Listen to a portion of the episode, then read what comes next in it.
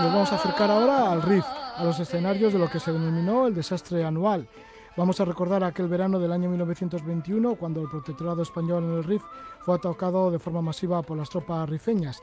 De esto habla el libro 18 meses de cautiverio de una de las personas que estuvo allí, que lo vivió directamente y además que luego fue cautivo, Eduardo Pérez Ortiz. Este libro se editó en el año 1923 y ahora se recupera de nuevo.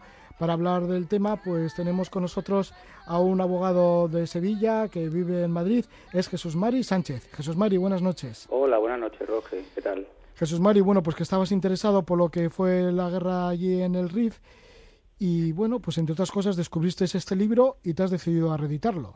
Sí, bueno, lo que nos interesó en primer lugar del libro, porque bueno, hay mucha literatura del desastre en primer lugar, del cautiverio también alguna, aunque menos, lo que nos interesó es que se trata, no es una novela, no es un libro de historia, sino que es el testimonio directo de una persona que lo vivió en primera línea, el teniente coronel Pérez Ortiz, que vivió no solamente el desastre de, ese verano de julio, agosto, el desastre de primero de Anual, luego Bentiev, eh, finalmente eh, quedó cautivo y pasó año y medio cautivo por las tropas de Abdelkrim y también narra en esa segunda parte del libro lo que lo que fue ese cautiverio atroz, que es como él lo denomina, sí. Para conocer mejor lo que fue todo aquello, pues estuviste recorriendo los lugares de los hechos. Sí, Hiciste eso de que llaman ahora turismo histórico. Sí, sí, eso se nos ocurrió a un grupo de, de amigos que estábamos interesados en el tema y pues un verano decidimos hacer ese viaje que además lo hicimos exactamente igual, primero en las fechas en las que se produjo el desastre, que fue en el mes de julio e hicimos el recorrido desde el propio poblado de Anual, antes Idris y luego ah, en Anual, y hicimos el recorrido de la retirada de las tropas españolas en aquel verano hasta llegar finalmente a Montearruiz, que fue donde se produjo la, gran matanza de, españoles, hasta 3.000, y luego hasta Melilla. Sí, eso lo hicimos hace, hace unos veranos. Si estuvisteis, bueno, la salida en Melilla, a Lucemas, luego la posición de Sidi Idris, con unas maravillosas vistas al mar. Sí, eso es. Sí, la ida en realidad la hicimos por una carretera reciente que eh, ha, cogido el gobierno marroquí últimamente eh, y la hicimos directamente desde Melilla por la costa, bordeando la costa hasta Sididris, que es un poblado, ahora ya no queda nada, queda parte, restos de lo que fue la antigua posición española con vistas al Mediterráneo. Y eh, entrando ya en, hacia el interior está ya el poblado de Anual, la olla de Anual que se decía, o la, llama, la, llanura de Anual, que fue lo que finalmente dio nombre al desastre, y ya a partir de ahí sí, hicimos exactamente el camino inverso, por el arranco de Izumar en primer lugar, y luego las distintas posiciones de, la retirada que, se hizo aquel verano, efectivamente, sí, es muy interesante hacer, además en las mismas fechas, y el terreno en realidad, como dice en el libro el teniente coronel, no ha cambiado, se hace uno idea de lo que fue aquel desastre, porque las condiciones climatológicas y geográficas del terreno te, acercan mucho más a lo que lo que pudo ser aquello, claro. ¿Cómo fue, cómo es la biografía, así en líneas generales, del autor, de Eduardo Pérez Ortiz, que nació en Miranda de Ebro en 1865 y luego murió en Ceuta, me parece, ¿no? En 1954. al final murió en Ceuta. Eh, él, bueno, era un, no un típico militar, como se puede entender, con una educación decimonónica,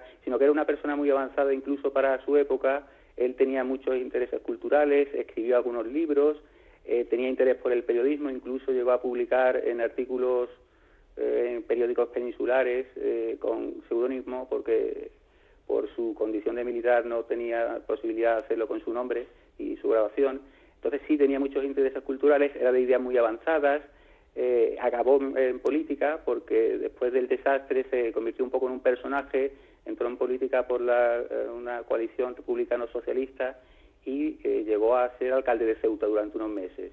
O sea que es un personaje interesante, no solamente por lo que vivió como militar, sino eh, a nivel personal y como político después es un personaje interesante, sí. Tuvo que aguantar mucho, ¿no? Porque aparte del cautiverio que tuvo ya en la guerra del Rif, su hijo fue detenido y fusilado en Tetuán en el año 1967 en un campo de concentración. Sí, es, así es. Él tenía ciertos, ciertas simpatías por la masonería, a pesar de que, eh, por lo menos no se ha demostrado que fuera el masón, pero sí su familia y este hijo sí tenía una participación muy directa, era masón y eh, sufrió cautiverio también, ya en la guerra española, no, no tiene nada que ver con el desastre de anual.